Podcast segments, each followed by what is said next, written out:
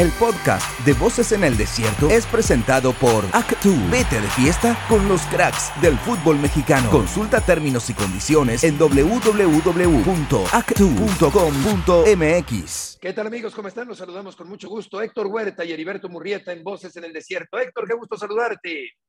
Hola Beto, ¿cómo estás? Qué gusto saludarte. Igual le, le damos la bienvenida al profesor Andrés Fassi. Qué gusto tenerlo, profe, otra vez por acá. Le mandamos Oh, un fuerte gusto. abrazo. Ya sabe que se Un le quiere mucho aquí. ¿Cómo ha estado, profesor? Díganos qué platica. Estuvo usted en Qatar viendo los partidos de la Copa del Mundo. ¿Qué le ha parecido hasta ahora la Copa del Mundo? Bien, bien, la verdad que, que una linda experiencia, Héctor, Heriberto, un gusto saludarlos. Muy linda experiencia, muy linda experiencia porque eh, pocos mundiales te dan la posibilidad de poder ver tantos partidos. Eh, tuve la posibilidad de, de, este, ver más de 20 partidos en vivo. Eh, después, bueno, estoy con, con, dos aspectos importantes de, situaciones que vienen eh, en Argentina.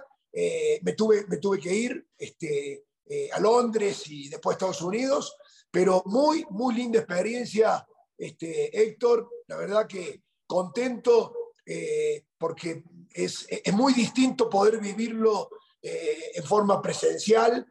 Eh, sobre todo yo creo que, bueno, que, ha sido un, un mundial eh, distinto porque se ha emparejado mucho el, el- el nivel. Eh, equipos que normalmente no tenían un protagonismo en el mundial en base a, a lo que es la estructura de la velocidad y, han empezado a emparejar definitivamente este, partidos que antes de, de- de repente a, a otros grandes equipos se le hacían eh, mucho más fáciles, hoy eh, se han emparejado mucho. Este, yo creo que también el, el- el- el nivel este, eh, técnico ha disminuido, pienso que el nivel técnico también ha disminuido. Eh, y bueno, y después las reflexiones que quedan, este, queriendo tanto a México, las reflexiones que quedan en relación a todo lo que es la, la- la selección mexicana, ¿no? Pero la verdad que ha sido un, un- un mundial que lo pude vivir este, como, como poco, porque este, el mundial que viene no será fácil poder eh, ver este, veintipico de partidos, eh, porque se va a hacer en tres países distintos, eh, con un recorrido este, distinto. Bueno, la verdad que un, un mundial especial estar ocho estadios tan cerca unos de otros, ¿no? Andrés, eh, ya que hablas de México, eh, ¿qué opinas de la situación actual del fútbol mexicano después del fracaso en el Campeonato Mundial?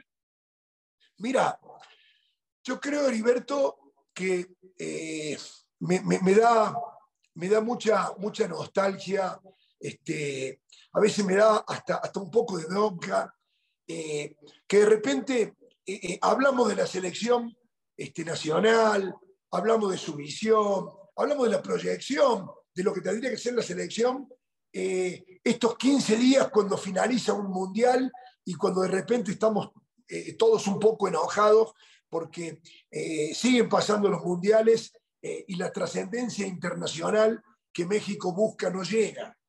Eh, y pasan esas dos, tres semanas y se va desvaneciendo un poco el análisis, se va de- desvaneciendo eh, este, eh, el- el- la, la crítica que, que- que sobre todo pienso que debemos tener, no tanto ustedes los periodistas, porque bueno, es parte de la labor de ustedes, sino nosotros los dirigentes del fútbol. Eh, y yo creo que este, si, empezamos a ver el, fruto de la selección nacional, eh, termina siendo un poco eh, el fruto de lo que vos vas generando como liga. Yo creo que México eh, había, había empezado a tomar argumentos, decisiones muy significativas y creo que en los últimos cuatro o cinco años hemos, hemos hecho un retroceso a nivel de liga muy significativo. Eh. Hemos, hemos hecho un, un- retroceso este, que, que no nos permite que no nos permite ese crecimiento que necesitamos eh, en, nuestra formación de los jugadores mexicanos para después eh, tener esa competencia a nivel internacional. Se me hace una exageración total la cantidad de extranjeros que, este, que hay. Eh, se me hace una exageración no tomar en serio el tema de selecciones nacionales.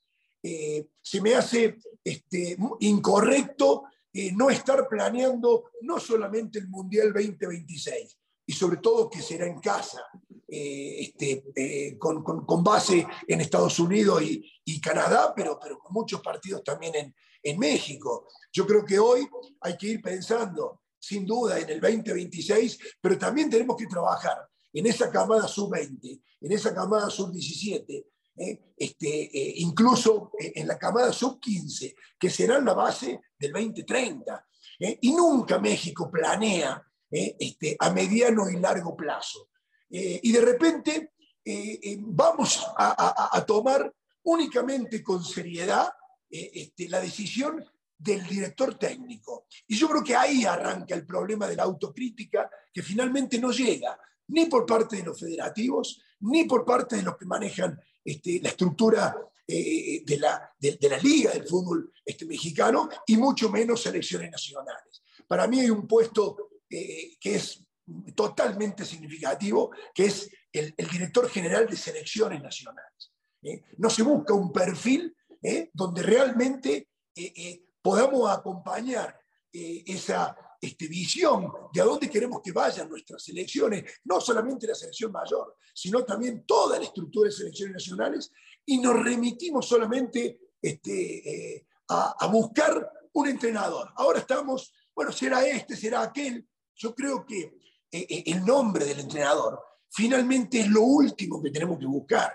Tenemos que buscar qué queremos del fútbol mexicano los próximos ocho años, qué necesitamos para realmente poder visualizar eh, y darnos cuenta que el, trabajo que México eh, eh, necesita definitivamente es un trabajo a corto plazo, pero también a mediano y largo plazo. Si no interpretamos y no entendemos, nos seguiremos arrepintiendo cada vez que finaliza este, un mundial. Sobre todo, lo que yo pude visualizar en este mundial fue, imagínate que yo llevo en México los últimos siete mundiales. ¿Eh?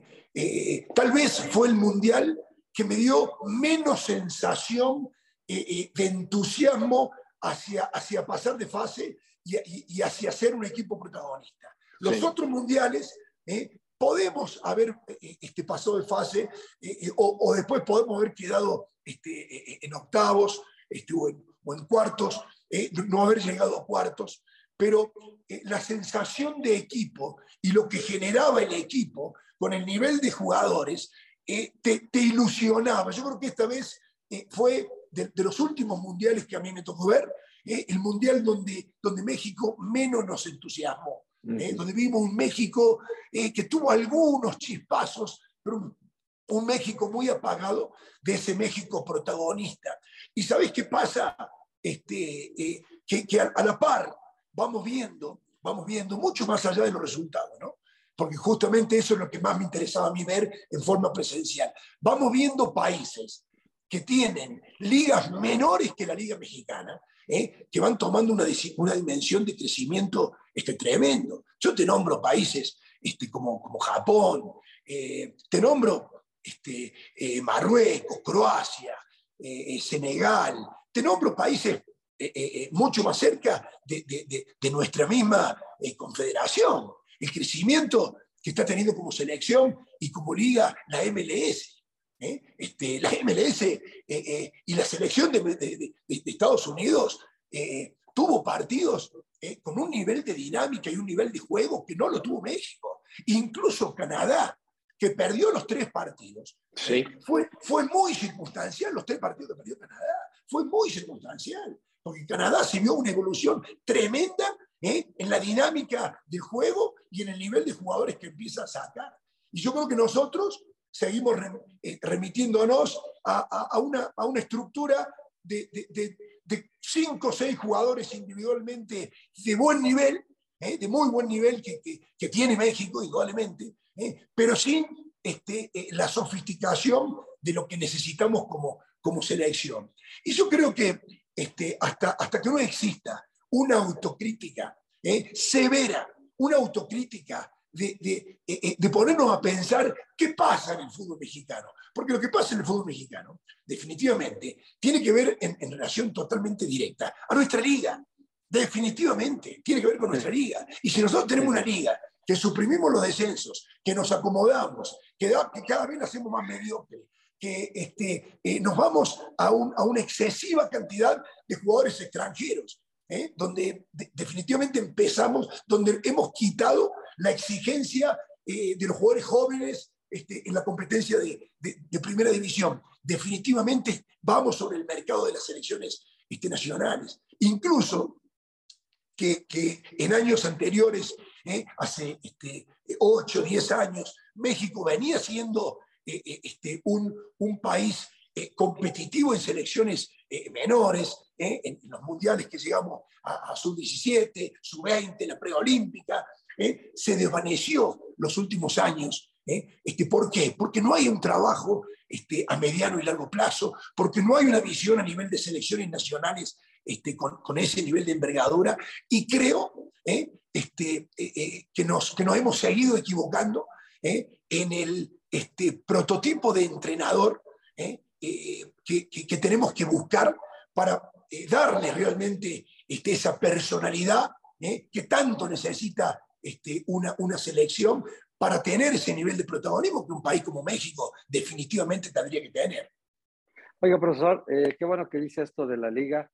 ¿Dónde se detuvo el reloj? Porque de un tiempo para acá no hay descenso, no hay ascenso, el número de extranjeros no baja, hay ocho en la cancha. El Piojo Herrera llegó a poner nueve en un partido, se le olvidó, se le fue el avión y, se le, se le trastocaron ahí los, los nombres. Eh, eh, perdió por default un partido de semifinales, increíble. Bueno, eh, también el asunto este del repechaje, 12 equipos de 18, es decir, no hay premio ni castigo en el fútbol mexicano. ¿Dónde se detuvo el reloj y, y dónde estaba el grupo opositor que se oponga a este tipo de, de cambios que no son para bien del fútbol mexicano? Mira, Héctor, yo creo que este, eh, de repente eh, eh, en, la, pregunta estás empezando a dar la respuesta, ¿no? vos dijiste en qué momento se detuvo el reloj, que el grupo opositor a, todas estas este, opiniones. cosas que están mal, claro. Em, empezó, empezó a detenerse. Yo creo que, que hay este, un, grupo importante en la estructura de los dueños del fútbol mexicano, eh, que se empezó a cansar, Héctor.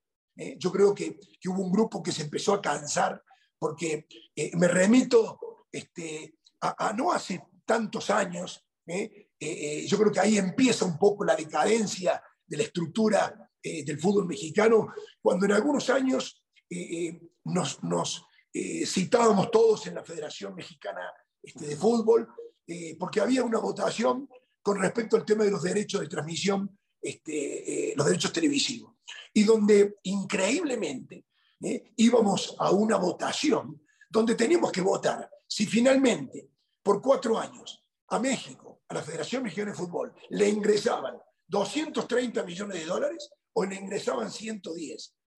Y ganó la votación de 110. Entonces, yo creo que a partir de ese momento, ¿eh? que eso es eh, eh, seguirle dando a Televisa y a TV Azteca un protagonismo, un protagonismo este, con, intereses, definitivamente, un protagonismo donde este, eso, definitivamente, ese protagonismo, que, aparentemente es solamente económico, no es solamente económico, es un protagonismo de, de decisiones, y ahí empieza el reloj a, detenerse y a darse vuelta. Este, ¿Y qué es mejor? Y si yo tengo tres, cuatro equipos que están en, en zona de descenso, vamos a quitar los descensos. ¿Y qué me es más fácil? Y para, el, para mis equipos donde no quiero invertir tanto, este, vamos a suprimir los descensos. Entonces ya no tiene tanta importancia de, de, hacer grandes inversiones en jugadores y, vamos a traer, este, llegaron, llegamos a permitir eh, este, 14, 15 extranjeros ¿eh? este, y nacionalizados. Eh, entonces, la, la, estructura la estructura de la liga empezó definitivamente a nivelar hacia abajo. ¿Eh? Y eso para mí tiene una consecuencia totalmente directa ¿eh? a la estructura eh, y a lo que va pasando a nivel de, selecciones. Tiene una consecuencia directa este, en la selección este, sub-15, la selección sub-17, la selección sub-20, en los preolímpicos, y ni hablar en las... Porque hoy estamos pensando este, eh, eh, ¿quién será el técnico para el, para el 2026? ¿Eh? No, el técnico es lo último que tenemos que pensar. Pensemos, ¿qué queremos del fútbol mexicano? ¿Eh? ¿Qué liga necesitamos el fútbol mexicano para tener, ¿eh? como, lo, han hecho ya ¿eh? este, grandes, grandes países? Como, como, como, lo está estructurando ya España de hace mucho tiempo, la misma Alemania que le ha tocado quedarse fuera de primera fase, este, lo veo circunstancial porque a nivel de jugadores sigue sacando jugadores este, de, de, de, gran medida. ¿Eh? Este, y circunstancialmente se ha quedado fuera, pero como liga son muy competitivas, lo tiene Francia, ¿eh? que Francia este, eh, incluso se empieza a fortalecer con, con franceses que están este, en todas partes del mundo y no han nacido solamente en, Francia y han generado una, una, una, una selección muy, muy importante, incluso algunos no nacidos este, en, en, Francia. Yo veía si Estados Unidos si Estados Unidos el último partido lo juega completo con lo que había jugado los primeros dos partidos, seguramente Estados Unidos iba a ser uno de los, de los, de los caballos este, negros de este, de este, este mundial. Le, tocan unas lesiones que ya no le permitieron eh, eh, tener el mismo funcionamiento en el último, el último juego, pero yo veía jugar a Estados Unidos y digo, pero qué diferencia tremenda ¿eh? en velocidad, en ritmo, en calidad de jugadores, a dónde están jugando este, este, este nivel de jugadores, 7, ¿eh? 8, ¿eh? y a dónde están jugando los jugadores de México. Entonces, este, yo creo que urgente hay que hacer una autocrítica este, muy, muy a fondo. lo último que se tiene que tocar es, volvemos a los nombres. Este, que Herrera, que este, que el otro, que, este, que Aguirre, que, ¿eh? Y yo eh, tengo un punto de vista, y después de 30 años en el fútbol mexicano y conociendo la idiosincrasia, tengo un punto de vista muy personal en relación a qué hacer. Primero, ¿eh? una, una autocrítica tremendamente a fondo para ver qué nos está pasando. Segundo, a partir del diagnóstico, empezar a tomar decisiones muy drásticas en relación ¿eh? a, cómo elevamos el nivel de nuestra liga. Tercero, generar definitivamente, definitivamente, un plan a no menos de 8 a 12 años. Nosotros hoy tenemos que saber ¿eh? que la este, sub-13 de México, que la sub-15 de México, que la sub-17 y sub-20 van a ser las bases ¿eh? del Mundial 30-34. Yo tengo que estructurar un plan de trabajo con, con la sub-13 hoy. Yo tengo que empezar a visualizar ¿eh? este, que el Mundial del 34 se empieza a jugar hoy. Yo tengo que visualizar que el Mundial del 30 se empieza a jugar hoy. Y tengo que visualizar que el Mundial del 26 nos toque en casa. ¿Qué tengo que generar y hacer? ¿Eh? Con los jugadores europeos. ¿Qué nivel de competencia? ¿Eh? me sirve seguir jugando partidos amistosos en Estados Unidos que me dan una envergadura significativa en lo, económico, pero me resta la posibilidad de jugar permanentemente con Inglaterra, con Holanda, con Alemania, ¿eh? con Brasil, con Argentina. Es decir, e, este, tenemos que, eh, por eso para mí, la determinación de la cabeza de selecciones nacionales, la visión que hay que tener para planear toda esta estructura, es tremendamente clave e importante. Y creo que México necesita ¿eh? este, el, el, biotipo, el biotipo de un hombre como Marcelo Bielsa, ¿eh? que es eh, ese, ese tipo de entrenador que es capaz de generarte una nueva camada de jugadores, que es capaz de generarte un cambio, un cambio muy drástico en el convencimiento de muchos jugadores jóvenes, de muchos jugadores jóvenes, ¿eh? para poder generar realmente ese cambio que todos esperamos. Oiga, profesor, eh, ya que estaba usted mencionando todas estas fallas estructurales que, que, evidentemente muestra el fútbol mexicano, yo le pregunto, ¿hay condiciones para que cambien las cosas?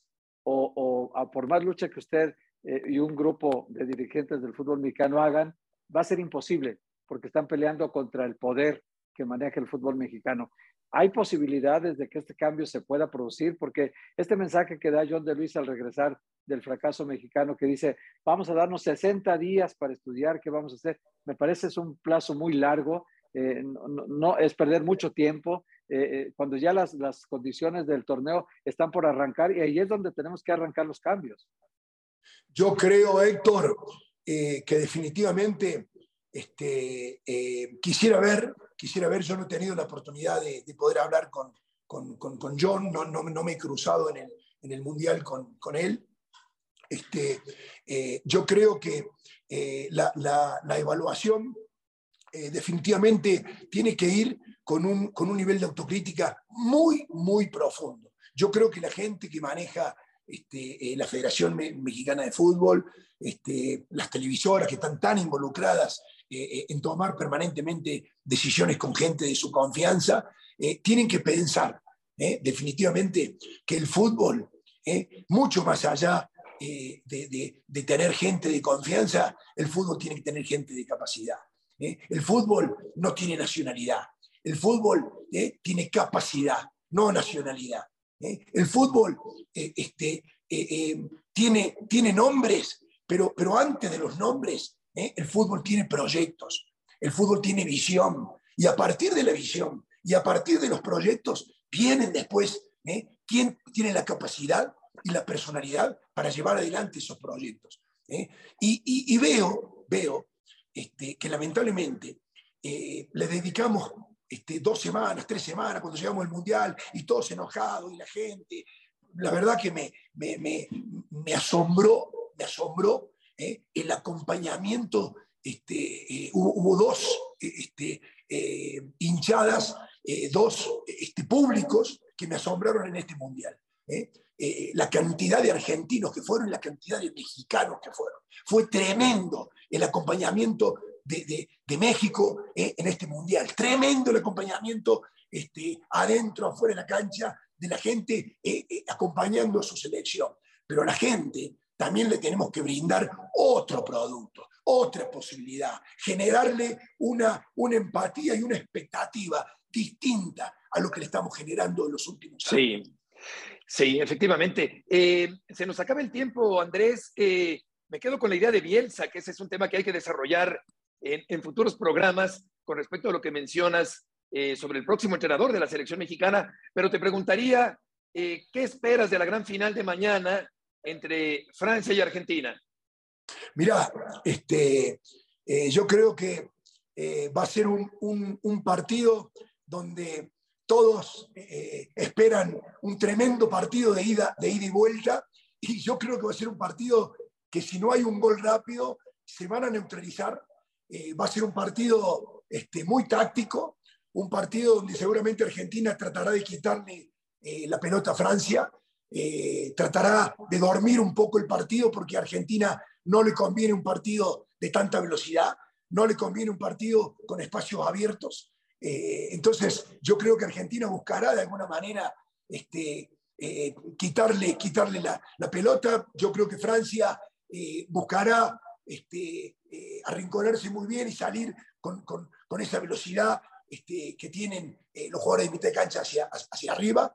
Si hay un gol antes de los 20 minutos, seguramente se hará un partido mucho más entretenido, si no, será un partido más estratégico y más táctico este, que visual, ¿eh? pero bueno, eh, eh, los dos equipos tienen, tienen grandes jugadores.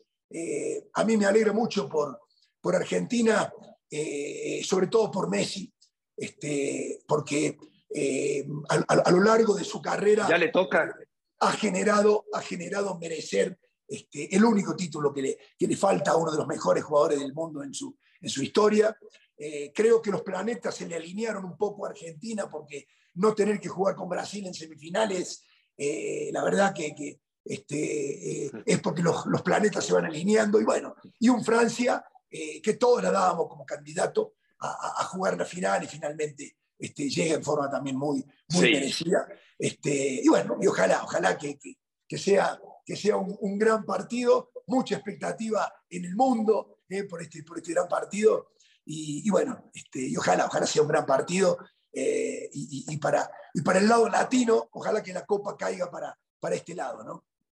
Oiga, profesor, mi, última pregunta. Eh, eh, en el caso de Messi, 36 años jugando como está jugando, siendo el mejor de esta Copa del Mundo sin duda alguna, ¿qué pasó con Messi para que tomara este protagonismo, esta conexión con la tribuna, con la gente, este nuevo liderazgo que está mostrando Messi en el equipo?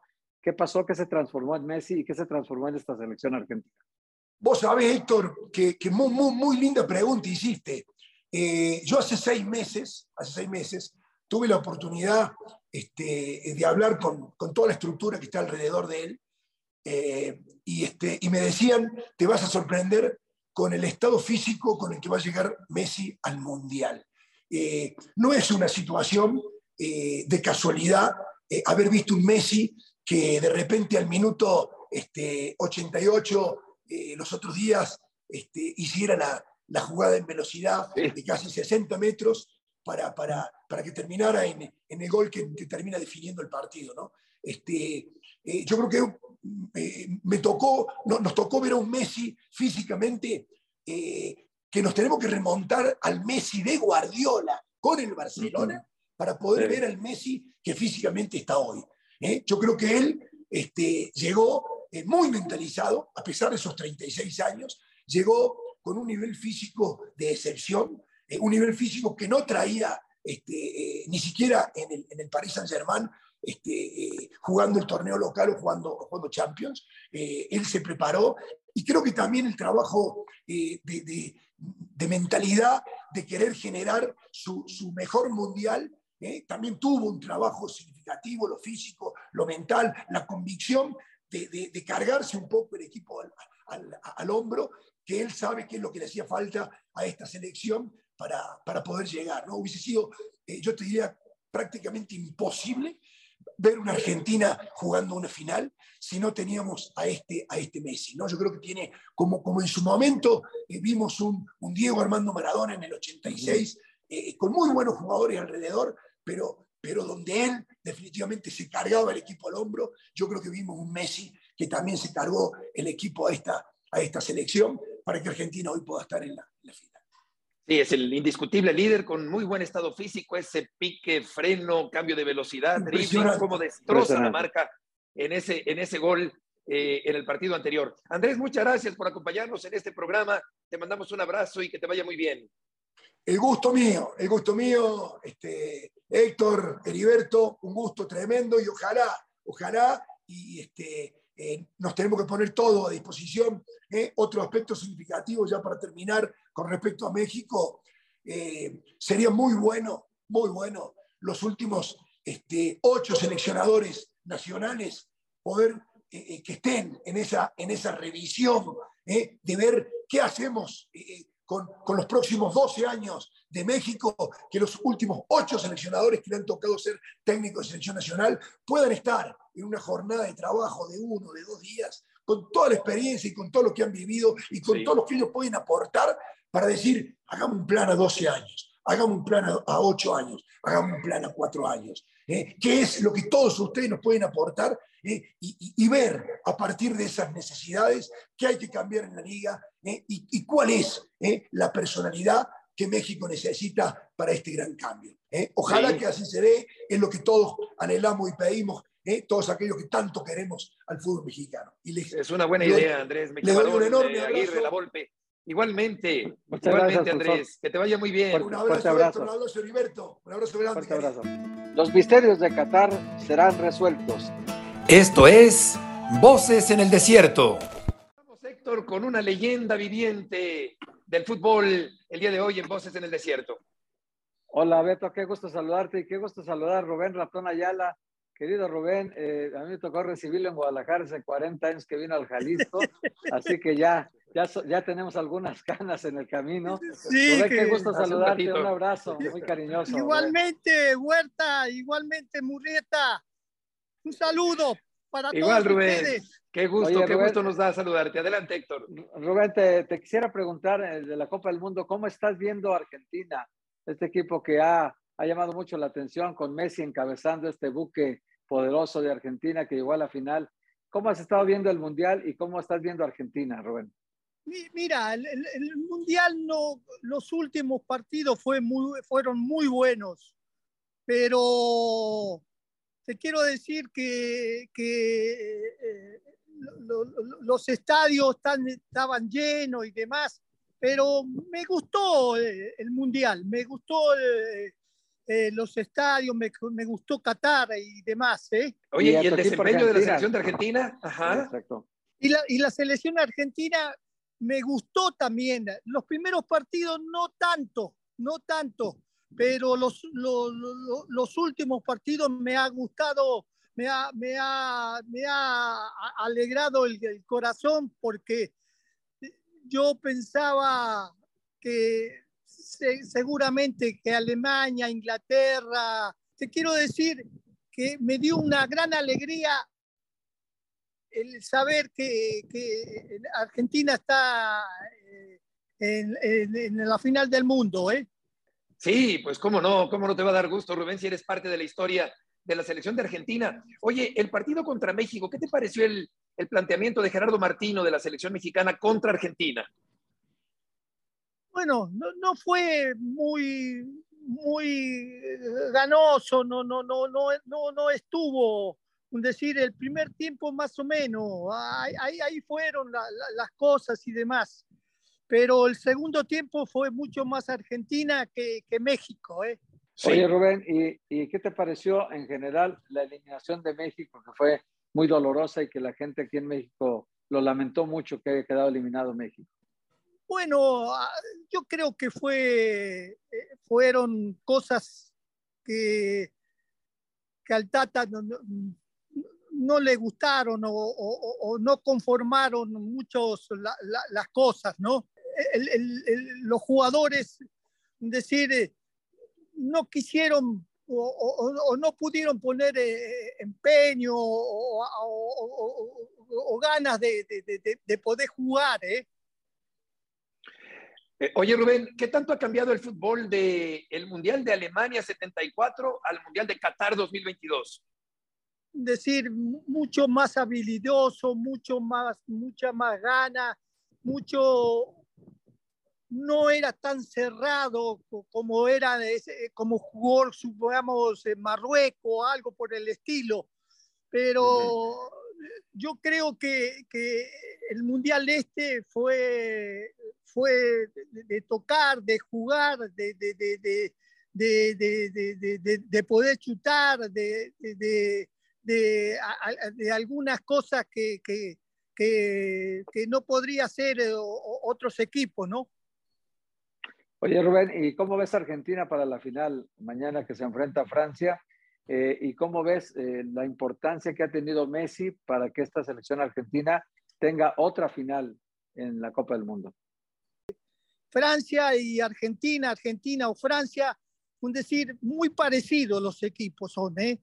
Muy parecidos los equipos, así que eh, no quisiera ir para un lado o para otro, ¿no? Pero yo quisiera emprendedor hacia Argentina, que, que es mi, mi, mi, selección, ¿no?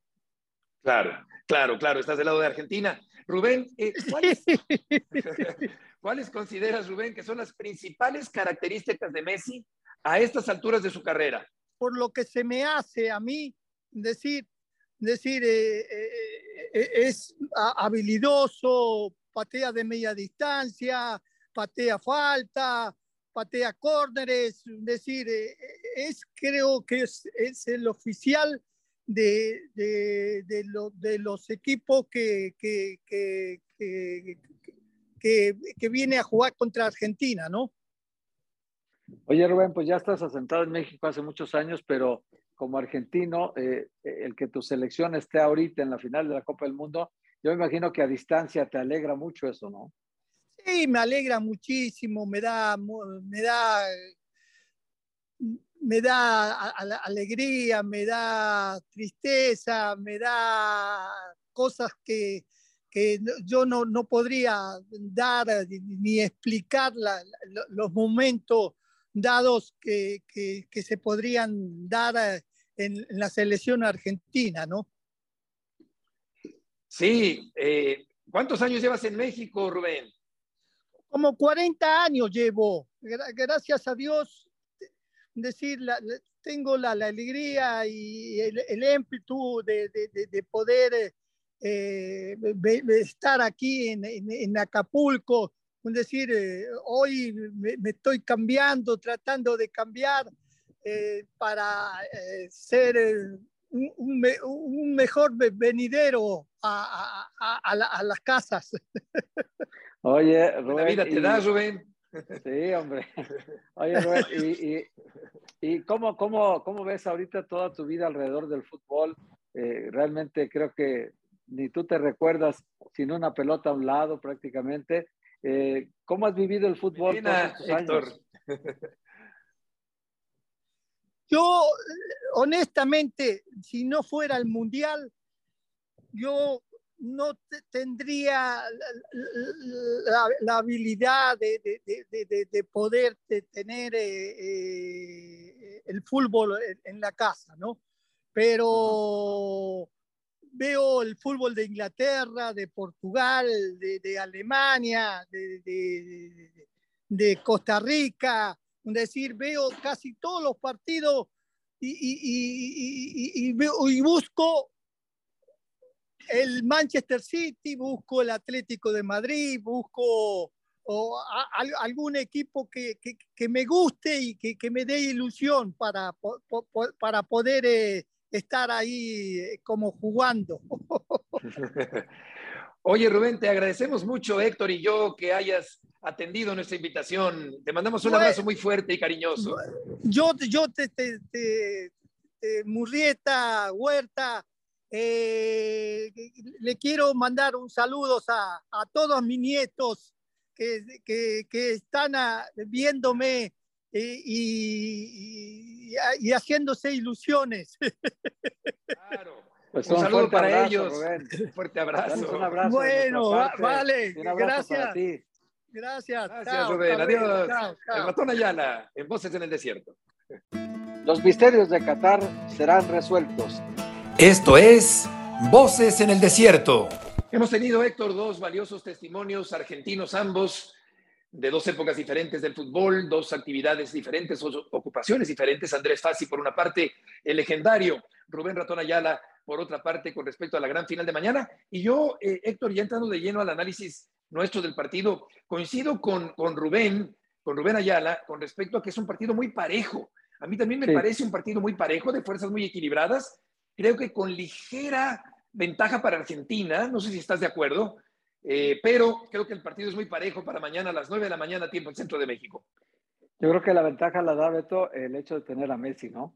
Correcto. Es un factor, un factor muy importante. También, claro, Francia tiene Mbappé y tiene un equipo muy compacto, de, mucho talento, de jugadores eh, nacidos en muchos lados, eh, de ascendencias distintas, mucha sangre africana. Eh, pero indudablemente que es un equipo que tiene mucho talento. Ahora, el asunto de Argentina es que llega Messi en un gran momento con un grupo de futbolistas que quieren que Messi sea campeón y quieren que todos ellos acompañar a Messi para que levante la copa, porque sería una culminación de carrera con la selección argentina brillantísima, ¿no? Imagínate ganar la Copa América recientemente, ganar el Mundial de Fútbol y, después aumentar ese título a todos los que ya tenía Messi anteriores con los equipos que ha jugado, pues imagínate, sería un, cierre de carrera espectacular, aunque él todavía no va a cerrar, incluso creo que en la conversación aquella que tuvo con Lewandowski al final del partido, ya sabes que los, los lectores de labios nunca faltan y, aparentemente le dijo que regresaba al Barcelona en 2023. Entonces, es muy probable que Messi se desprenda de su contrato ya con el Paris Saint Germain y vaya a jugar otra vez con el Barcelona, lo cual para su carrera sería muy bueno porque cerraría en la casa donde prácticamente él construyó esta etapa última de gloria del Barcelona, la construyó Messi con su talento, ¿no? Entonces, que, que termine la Copa del Mundo ganando con Argentina, pues sería maravilloso para su carrera. Y el fútbol creo que lo está esperando, Beto. Esa, esa noticia lo está esperando el mundo. Totalmente, totalmente de acuerdo. Yo creo que la simpatía popular general, global, a nivel mundial está con que Messi por fin consiga el campeonato del mundo. Es un jugador que despierta simpatía en general, me parece. Es un jugador extraordinario. Ya conocemos sus características, su plena madurez, la forma en que me llama la atención cómo camina, cómo va eh, deambulando por la cancha, va como, como vagando en el medio del terreno, como divagando también.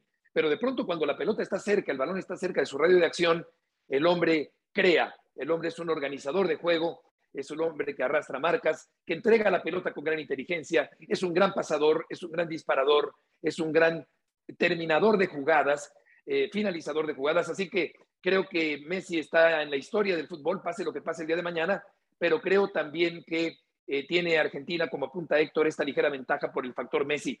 ¿Qué opinas, Héctor, sobre lo que dijo Fassi, Andrés Fassi, con respecto a que el juego pudiera no ser muy vistoso si no cae un gol tempranero?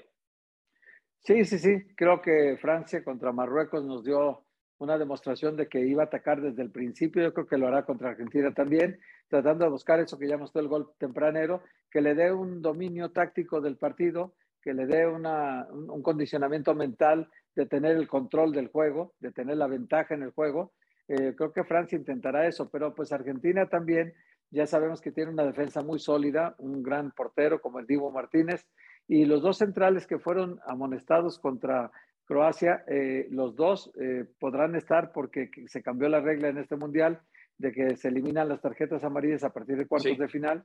Y entonces, gracias a eso, el Cuti Romero y Nicolás Otamendi podrán jugar esta final. De lo contrario, ya tenían dos amarillas y entonces hubieran tenido que estar ausentes en la final. Este cambio le, benefició a Argentina y podrá contar con los dos. Así que los que vuelven parece son los laterales, Beto. Ya Marcos Acuña en lugar de Tagliafico y en el lado derecho podría jugar Gonzalo Montiel, que marca mejor que Nahuel Molina. Podría jugar eh, para encargarse de Mbappé, porque es el lateral derecho de Argentina, tiene el trabajito de, cuidar a Mbappé nada más y nada menos, imagínate. Y entonces ahí es donde se podría complicar, porque si Mbappé también sale en una buena tarde, Beto, y sale Messi en una buena tarde, son dos talentos refulgentes en un partido de fútbol que te pueden hacer daño en cualquier momento. De acuerdo, y mañana tendremos grandes invitados también en el último programa de Voces en el Desierto, después de la gran final del Campeonato Mundial. Y por último, nos resta decir que Croacia Héctor ganó el tercer lugar del Campeonato del Mundo. Grandes goles en este partido frente al conjunto de Marruecos y Marruecos queda en cuarto lugar, un muy eh, digno y honroso cuarto lugar para Marruecos en el Campeonato Mundial. Sí, yo creo que la demostración que ha hecho Marruecos en este Mundial es que aún siendo un país eh, pequeño, aún siendo un fútbol no reconocido, que no tenga un gran protagonismo en Copas del Mundo, el, el trabajo que hizo este grupo, el trabajo que hizo este entrenador, la calidad de los jugadores que presentó en este mundial, creo que nos hace pensar eh, que ese modelo puede ser imitado por el fútbol mexicano, ¿no? El modelo marroquí, porque el otro, el de Croacia, que también ya, ya es el segundo mundial que se sube al podio, ¿no? Como tercer lugar ahora, en el mundial pasado como segundo. Eh, ya lo de Croacia también era un hecho destacable, ¿no? Que un país tan pequeño de cuatro millones de habitantes sea capaz de armar un equipo como este que deja huella profunda en dos Copas del Mundo, eh, con un grupo de jugadores estelares espectacular, con una media cancha de las mejores del mundo. Y creo que tanto Marruecos como Croacia nos dicen a los demás países que se puede tener una buena competencia, se puede hacer un gran mundial, siempre y cuando tomes el asunto en serio. A mí lo que dice el profesor Fassi de la estructura del fútbol mexicano, me parece que la describió de cuerpo entero, eh, le, quitó así el velo de misterio que tiene siempre y desnudó cómo está la realidad del fútbol mexicano a nivel directivo, qué intereses tan preponderantes en este momento y que no dejan crecer al fútbol mexicano. Lamentablemente, no porque en sí las televisoras sean malas, Beto, sino porque los operadores de ellas son terribles. Sí, em, de acuerdo, creo que hay que tomar nota de varias de las cosas que dijo Andrés Fassi en este programa. Grandes aportaciones. Gracias por su compañía, gracias Héctor y hasta mañana en el último programa de Voces en el Desierto. Hasta mañana. El podcast de Voces en el Desierto fue presentado por Actu. Vete de fiesta con los cracks del fútbol mexicano. Consulta términos y condiciones en www.actu.com.mx.